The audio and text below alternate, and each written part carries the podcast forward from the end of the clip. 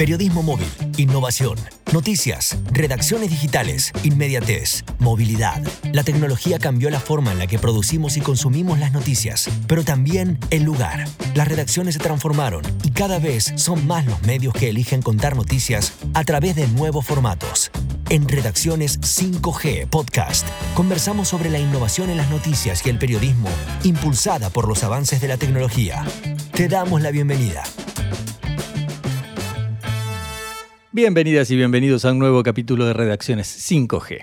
Mi nombre es Eduardo Aguirre. Y yo soy Irina Sternik. En este nuevo episodio del especial de Redacciones 5G en Inteligencia Artificial en Periodismo, tenemos el honor de hablar con uno de los periodistas españoles que más piensa y analiza el tema. Si bien la inteligencia artificial tiene muchísimos años de vida, desde el lanzamiento de ChatGPT a fines de 2022, etapa de los medios, al menos los digitales, de manera constante. Y los titulares de por lo menos el último semestre son, como cita el reciente estudio del Tow Center para la Universidad de Columbia, sensacionalistas y exagerados, simplistas. De allí surgen diferentes preguntas que plantean el futuro del trabajo de diferentes oficios y profesiones como la que nos importa, el periodismo.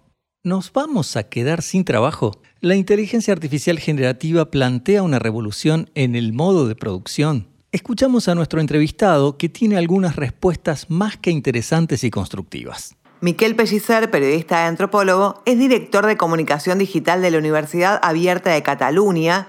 Escribió los libros La comunicación en la era de Trump y Optimismo para periodistas y desde hace varios años lleva adelante el newsletter Comunicación que importa, una gran fuente de consulta sobre periodismo y comunicación. En los últimos meses, su boletín se convirtió en una lectura obligatoria sobre medios e inteligencia artificial y nos gustaría empezar con esto. ¿Cómo crees, Miquel, que afecta el boom de la inteligencia artificial al periodismo? ¿Va a ser una revolución o esto es solo una afirmación temeraria?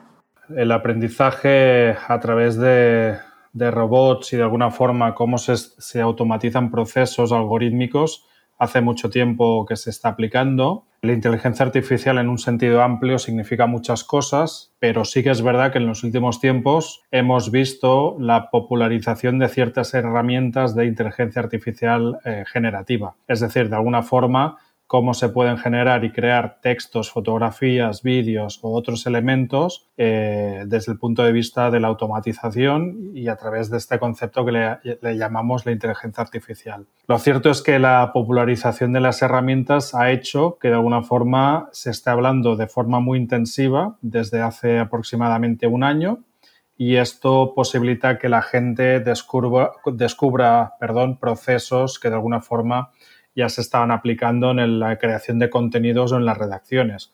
Y, digo esto porque desde hace tiempo hay empresas que se dedican a crear contenidos de una forma automatizada, eh, textos periodísticos, análisis de datos, eh, análisis de comportamientos de, de usuarios, etcétera, que de alguna forma nos ayudan a, a potenciar lo que es la creación de contenidos desde un punto de vista cuantitativo y también cualitativo. Y por tanto, la inteligencia artificial con esta popularización eh, se está introduciendo de una forma clara en nuestros hogares, ya de alguna forma ya se está introduciendo en nuestros trabajos, en las universidades, en lugares de trabajo desde un punto de vista genérico, etcétera, etcétera. Y este es el punto que diría que no es simplemente una moda pasajera, sino que es algo que si no le podemos llamar revolución, sí que va a cambiar nuestra forma de trabajar, de comportarnos y de relacionarnos eh, con otros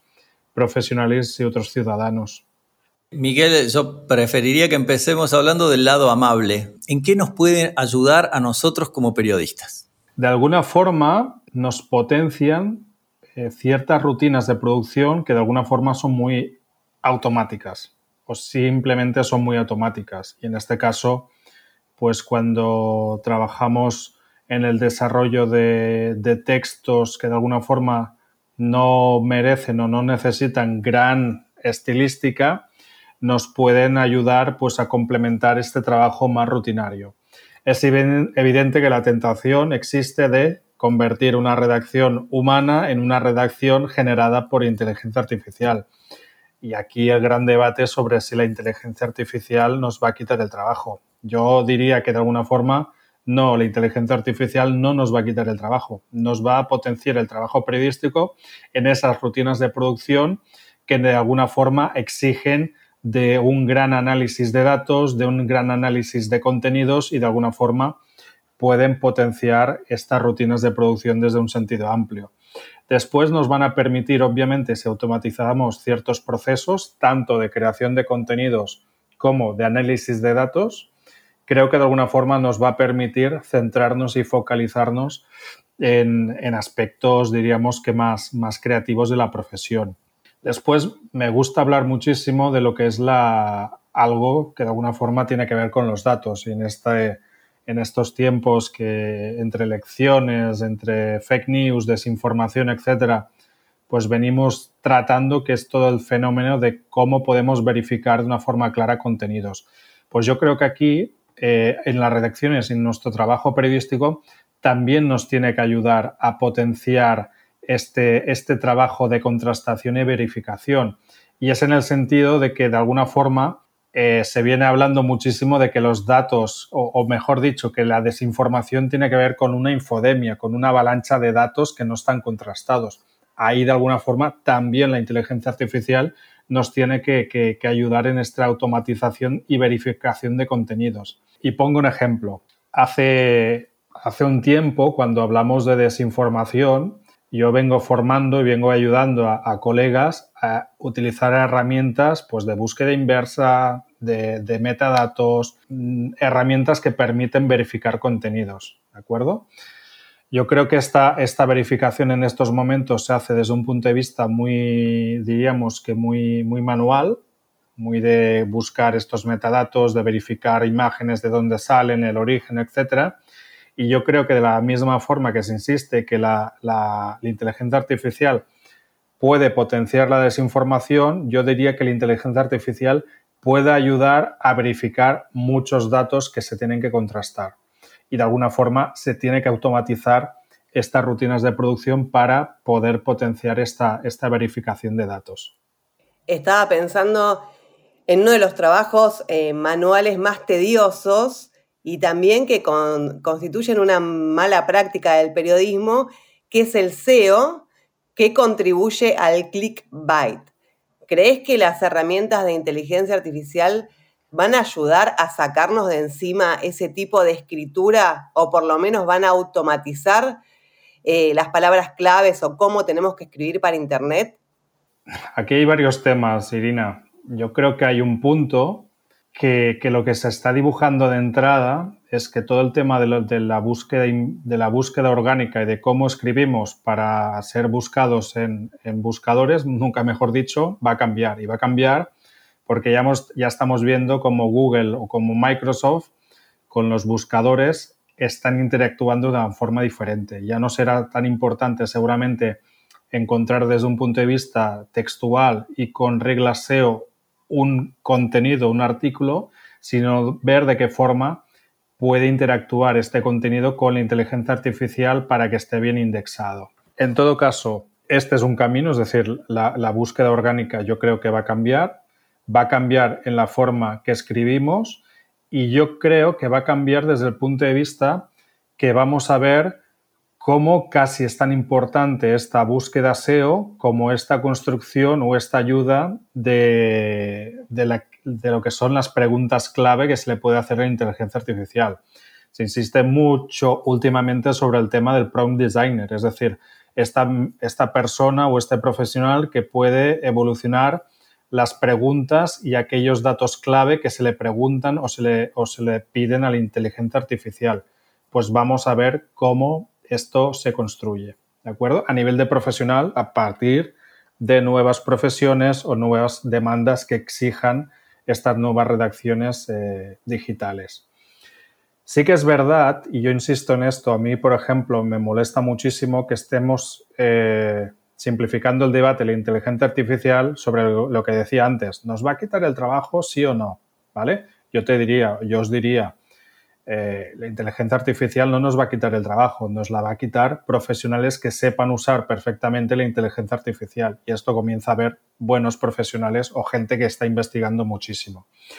Y después, más allá de la inteligencia artificial, los modelos de negocio digitales en los últimos años nos han eh, llevado a ciertas prácticas que de alguna forma son perniciosas para la profesión. Y tú has citado el tema del clickbait cada vez es más acuciante esta sensación de que cuando entras en un medio digital, sea periódico nativo o sea legacy, te encuentras con titulares que te invitan a clicar dentro de la noticia. A mí particularmente me pone nervioso. Me pone nervioso porque al final eh, muchas veces nos llenamos la boca de decir, bueno, los medios tienen que construir, tienen que pensar en la audiencia, etcétera, etcétera y ahí la audiencia no participa de esta construcción del medio. Justamente es todo lo contrario. Necesita el modelo de negocio de muchos medios, el clic eh, masivo eh, y la poca calidad. Entonces necesitamos una gran producción de contenidos. Por tanto, diría, ahí hay unos pecados originales de los medios y del periodismo actual que no tienen nada que ver con la inteligencia artificial. tienen que ver con los modelos de negocio y las prácticas que el mundo SEO o el mundo del consumo masivo nos está impulsando. Y ahí sí que de alguna forma hay cosas que más allá del clickbait se tienen que corregir o se tienen que repensar los modelos de negocio para que ahí tengamos un periodismo, entre comillas, más sano o más cualitativo. Me pasa exactamente lo mismo que describías y me preguntaba si en este sentido la inteligencia artificial puede venir también a ayudarnos a los periodistas a no solamente contar la historia en texto, sino también a sumarle imágenes ideadas por nosotros y asistidos por una inteligencia artificial que nos genera esa imagen. Bueno, aquí hay varias cosas. La principal, y aquí sí que hay que tener algo de cuenta, es decir, en, cuanto a la inteligencia artificial me considero que soy más bien integrado que no tanto apocalíptico, citando a, Humberto Eco. Es decir, me considero una persona que, que es optimista en cuanto al uso de estas herramientas.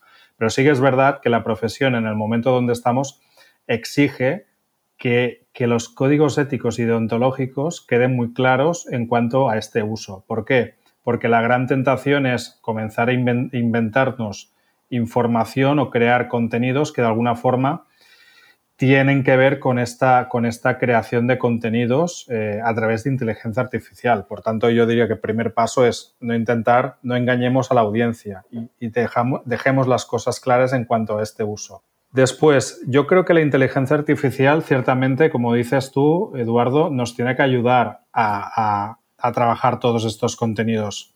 Pero sí que es, eh, yo creo que es en esta línea que tú dices, es decir, al final estamos hablando de narrativas transmedia, de, contenidos multiplataforma, de cómo de alguna forma yo creo que es tan importante esta creación como que la inteligencia artificial nos ayude a reflexionar sobre cómo puede ser una buena estrategia de contenidos transmedia. Es decir, de alguna forma, cómo, podamos, cómo podemos trabajar estos diferentes ámbitos de un mismo hecho informativo. Eh, cuando, por ejemplo, el profesor Carlos Escolari citaba y, habla muchísimo de transmedia, yo creo que el transmedia está bastante bien desarrollado en lo que es el, ocio y el entretenimiento. Y a mí me falta este punto siempre de, pensar o repensar el mundo eh, periodístico desde el punto de vista transmedia. Y yo creo que ahí la inteligencia artificial estamos enfocándolo mucho en cuanto a esta parte más de generación de contenidos, pero creo que ahí también nos tiene que ayudar a reflexionar sobre datos o sobre cosas que de alguna forma tienen que ver con el, con el ámbito transmedia. Por ejemplo, The Globe and Mail, el periódico em, canadiense, desde hace tiempo está usando inteligencia artificial, pero no tanto en la creación de contenidos, sino en el análisis de los datos que aparecen a través de la analítica y las métricas de consumo de los, de los, de los usuarios. Ahí es una parte más de back office que, a mí me interesa especialmente. Eh, y, ahí pongo, pongo un disco, ¿no? Un disco solicitado. Creo que al final, por lo que tú me dices, yo creo que la, versión que yo espero de los, de los medios de comunicación tiene que ver con tres factores. ¿De acuerdo? Desde mi punto de vista. Yo creo que en los tres factores la inteligencia artificial puede ayudar. Primer factor, creo que un buen medio actualmente tiene que tener una, parte eh, de desarrollo vertical de temas. Es decir, yo creo que existen muchos medios globales y generalistas, pero a mí, por ejemplo, me interesan en este punto los medios más bien segmentados, financieros, tecnológicos, deportivos, y en el mundo estamos viendo muy buenos ejemplos. Y a mí particularmente me interesa más un medio como puede ser Dialético, o Axios o Político que no tan un medio eh, que abarque muchos, muchos campos. Pero esto es una, deriva personal. Pero ahí pienso que en cuanto a modelos de negocio, creo que hay bastante desarrollo. Por tanto, eh, verticalización. Dos, consumo audiovisual. Creo que los medios actuales tienen una gran parte eh, necesidad de tener una buena un buen aterrizaje visual, ¿vale? ¿Por qué? Porque estamos viviendo en un mundo que estamos influenciados por las redes sociales y las plataformas de video on demand y yo creo que ahí hay cosas que se pueden desarrollar. Y tercer punto, y para mí fundamental, es que los medios del siglo XXI tienen que trabajar una muy buena estrategia de comunidades de interés. Alrededor de un medio tienen que aparecer los públicos desde un punto de vista de tratarlos como comunidades y no como audiencia. La audiencia puede ser pasajera, pero la, comunidad alrededor de tu medio es aquello que para mí em, crea vínculos, ¿vale? Por tanto, diría que estos tres factores que os estoy diciendo, desde un punto de vista de cómo se puede trabajar la inteligencia artificial, hay mucho campo, campo a correr y mucho campo de desarrollo. Cuando Eduardo te hacía la pregunta de desarrollo de video e imagen de inteligencia artificial, a mí me hacía mucho ruido el tema de los derechos de autor, que creo que no está muy tratado. De hecho, no sabemos bien de dónde sacan los datos estas herramientas que ahora hay cientas dando vuelta por las redes. ¿Qué mm, postura tenés con respecto a los derechos de autor y a lo que es ético hacer con inteligencia artificial, hablando de video, imagen, diseño. Por ejemplo, el, Parlamento sigue es verdad lo que os decía antes, a nivel de, código periodístico, código deontológico y códigos éticos, el periodismo tiene y las asociaciones, las universidades y los principales medios tienen que trabajar muy estrechamente para fijar pues unos códigos muy claros.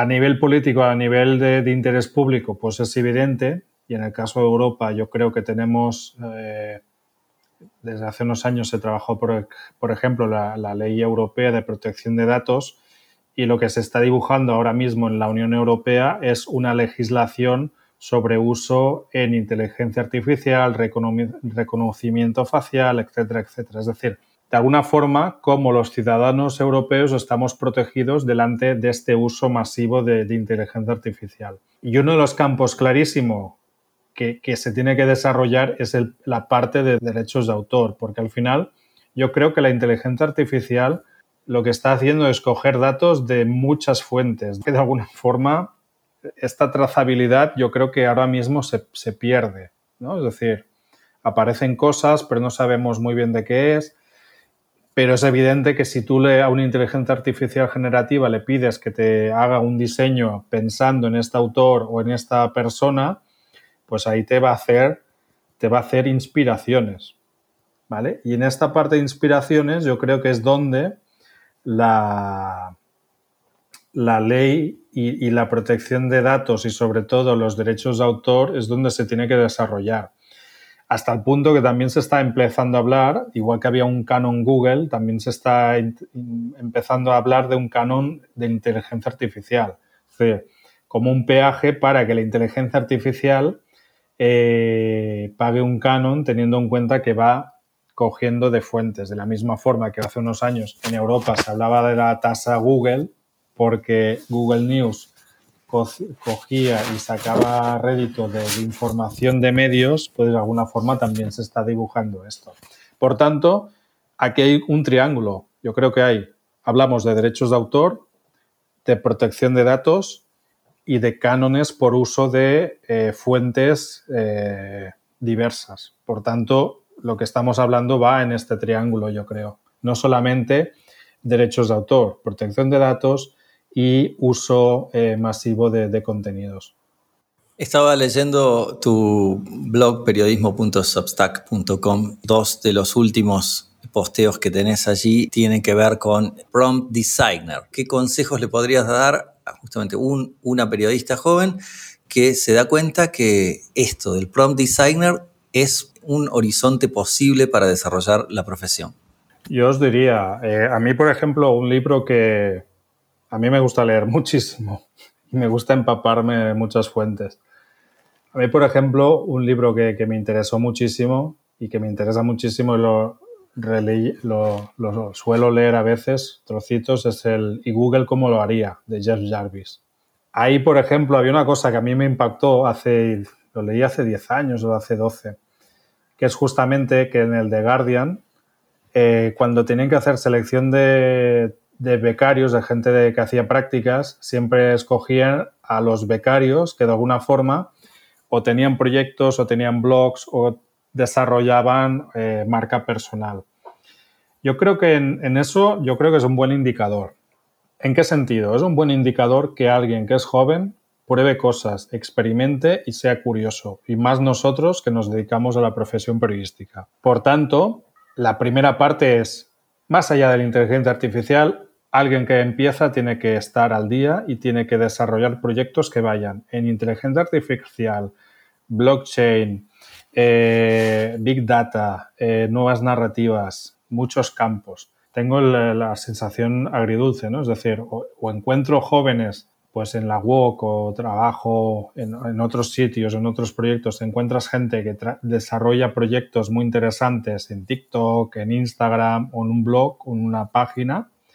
Y a veces te encuentras gente que dices, ostras, parece como si estuvieras esperando a que te, a, que te el trabajo de tu vida. Y el trabajo de tu vida viene cuando te lo estás currando cada día. Y ahí la primera recomendación es esta, es decir, la inteligencia artificial se tiene que probar, tenemos que formarnos y tenemos que ser inteligentes para adivinar de qué forma podemos desarrollar estos contenidos y podemos desarrollar proyectos que nos ayuden eh, con estas herramientas. De herramientas digitales hay muchísimas y de muchos tipos y ahí tenemos muchas posibilidades. Seguramente los que ya somos más veteranos, cuando empezábamos en el mundo del periodismo, costaba más empezar a hacer proyectos los costes de, abrir un medio de comunicación mm, a finales de los años 90 eran complicados. O empezabas en periodismo local, o empezabas en periodismo deportivo haciendo crónicas, o empezabas en cosas muy simples. Ahora mismo la gente tiene unas grandes posibilidades de hacer medios, de hacer plataformas, de trabajar contenidos. Y yo creo que ahí la primera recomendación es, más allá de la inteligencia artificial, eh, abrid estos, estas orejas, estos ojos y probad cosas. Hablando de las nuevas herramientas, tanto vos como muchos colegas están utilizando la plataforma Substract para hacer newsletter y este boom de los newsletters artesanales que van en contraposición a la inteligencia artificial. ¿Cómo crees que conviven estos nuevos formatos, el newsletter, el podcast y las redes sociales con este panorama que venimos hablando? La parte más artesanal yo creo que, es verdad que tiene que ver con la curación de contenidos, pero el proceso puramente de curación de contenidos lo puedes automatizar de muchas formas y ahí hay muchas posibilidades para hacer cosas. ¿En qué sentido? Pues puedes automatizar procesos, puedes captar las principales fuentes, etc. También es verdad que al final tiene que ver con la capacidad que tú tengas de identificar buenas fuentes, buenos contenidos de la misma forma que puedes identificar buenas fuentes y, buenos twitters, perfiles, etc. Pero siempre he creído que una función principal del periodismo, yo creo mucho en la función del servicio público, eh, tanto de medios públicos como privados. Yo creo que tenemos una función social y una función de estar conectados con lo que son los principios democráticos. Y ahí tiene que ver con la honestidad, pues tiene que ver con la profesionalidad, etcétera, etcétera, pero también tiene que ver con nuestra capacidad de poder generar y identificar cosas importantes para la ciudadanía. Y ahí yo creo que es esta función básica del curador de contenidos. Yo, por ejemplo, me siento muy, muy cómodo con esta parte. ¿Por qué? porque siempre me interesa esta parte que podríamos decir casi antropológica de estar observando la sociedad e identificar cosas que son importantes a la hora de desarrollar pues, proyectos periodísticos. Y ahí, pues obviamente los, los boletines, yo creo que, que, estamos en otro resurgimiento, los boletines, ¿no?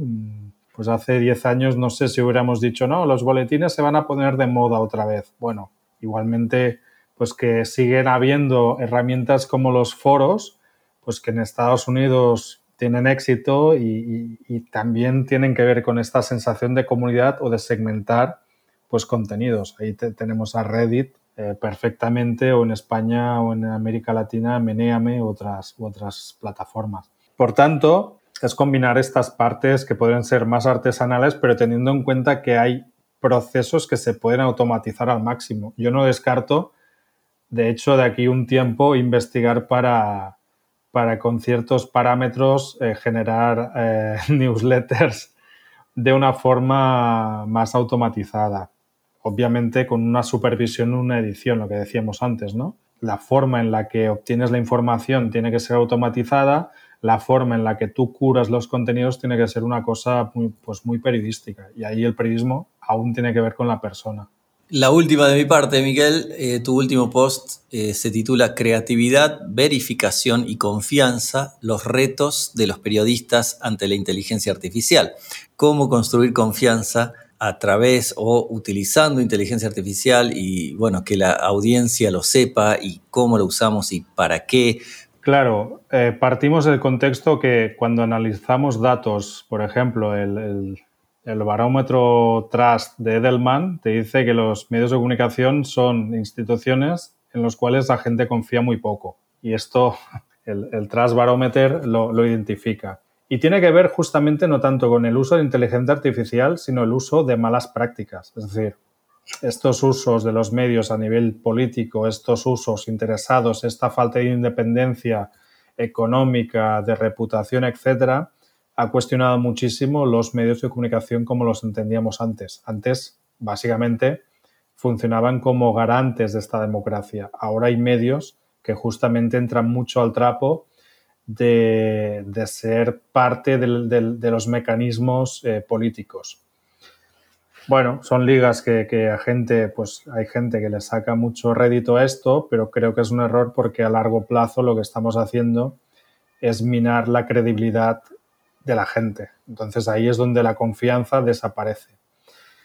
Y ahí es algo que los medios y los periodistas tenemos que, recuperar y trabajar muchísimo. Es decir, creo muchísimo en la cuestión de la confianza o la generación de la confianza como propósito base para todos los medios de comunicación, lo que os decía antes, de, de la credibilidad y de la responsabilidad social. en este sentido, pues sea con inteligencia artificial o no, tenemos que encontrar estos puntos para reconectar con la gente y reconectar con las, con, las audiencias. A mí me gusta hablar con las comunidades de interés. Al final, para mí una comunidad de interés es algo que, construyas. Y también tiene una, deriva, pues lo que decíamos antes, ¿eh? es decir, eh, desde el punto de vista antropológico, que también tengo una parte de formación antropológica, ostras, me interesa mucho cómo potenciamos esta, esta cuestión de la, de la confianza y sobre todo la construcción de la comunidad. Para terminar, Miquel, eh, me gustaría pedirte cuál es tu caja de herramientas digital, es decir, qué aplicaciones o herramientas recomendás tengan inteligencia artificial o no para automatizar información, buscar, editar, lo que se te ocurra, lo que uses. Tengo muchísimas. porque con el tiempo, eh, cuando estaba trabajando, al final, cuando, cuando trabajas en, medios de comunicación, tienes que buscar muchas cosas que te faciliten el trabajo. Yo empecé a trabajar muchos años en un periódico deportivo, en Mundo Deportivo, y ahí necesitaba herramientas que nos, que nos permitieran tener con un look and feel y una parte, una pantalla, pues eh, muchos RSS. Y ahí, por ejemplo, empecé a trabajar con NetVibes, una aplicación francesa que justamente te permitía tener una gran pantalla, pues muchos, muchos RSS y actualización de contenidos. Esto me permitió después trabajar con Google News, trabajar muchísimo esta parte de, de identificar centenares, si no miles de fuentes y esto me permite ahora mismo trabajar con Feedly, trabajar con Peltris, trabajar con Substack, trabajar con Spotify, automatizar muchos procesos. Obviamente estoy empezando a introducir pues, la inteligencia artificial en la generación de ciertos contenidos o la, la idea esta que me permite ordenar ciertas ideas y, yo os diría, es decir, en mi blog hay muchas, muchos ejemplos de herramientas, desde la misma forma que para mí WhatsApp es una herramienta fundamental, que cuando hemos hecho proyectos para instituciones o partidos políticos o temas de comunicación en campañas electorales, WhatsApp, Telegram han sido fundamentales al lado de ciertas aplicaciones y después eh, redes sociales que han sido fundamentales. Y al final, hasta Twitter desde un punto de vista de, usar esta, esta, red social que ahora mismo me parece una cosa que es un poco loca, pero utilizar la red social para construir listas y de alguna forma segmentar eh, fuentes de interés. Es decir, el concepto de taxonomía yo lo llevo muy incorporado desde que estudié antropología, porque al final la, cultura o el estudio de la, de la, cultura tiene que ver mucho con la, con la cuestión de identificar, etiquetar, de descubrir cosas y obviamente para mí hay una cosa que es fundamental, que es la metodología. Que, por ejemplo, no me importa levantarme más pronto, de hecho me, levanto muy pronto, para poder tener ni que sea 10 minutos, 15 minutos para investigar o para leer cosas que me parecen destacables, tanto de medios como de redes sociales. Y esto es este 5% que de alguna forma los expertos en estrategia dicen que es fundamental para trabajar la innovación y la creatividad. Y creo que esto, más allá de, herramientas es una metodología que para mí funciona y es donde nosotros tenemos que insistir. Te agradecemos mucho y nos volvemos a encontrar en el futuro a ver qué nos depara la inteligencia artificial y el periodismo. Gracias a vosotros. Un placer escuchar a Miguel y su punto de vista sobre cómo pensar el cruce de tecnología y periodismo. Algo que no es nuevo, pero sí está generando una conversación a veces inquietante en todo el mundo. Para estar al día con este tema, recomendamos suscribirse al newsletter de Miquel en periodismo.substack.com, una pieza de análisis indispensable sobre nuevas tendencias en periodismo. Y por qué no dar un repaso al libro de Humberto Eco que cita Miguel, Apocalípticos e Integrados, para tener una mirada optimista sobre la tecnología y entender desde dónde se habla cuando se plantea una discusión sobre medios de comunicación masivos. Y también recomendamos el canal de Telegram de Miquel, donde comparte constantemente material de lectura indispensable sobre periodismo e innovación. Lo encuentran en t.me barra periodismo digital.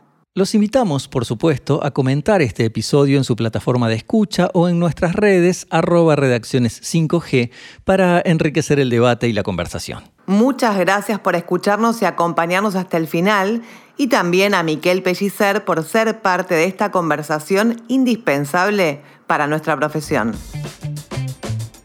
Redacciones 5G Podcast es una iniciativa desarrollada por Telecom Argentina junto a Irina Sternik y Eduardo Aguirre.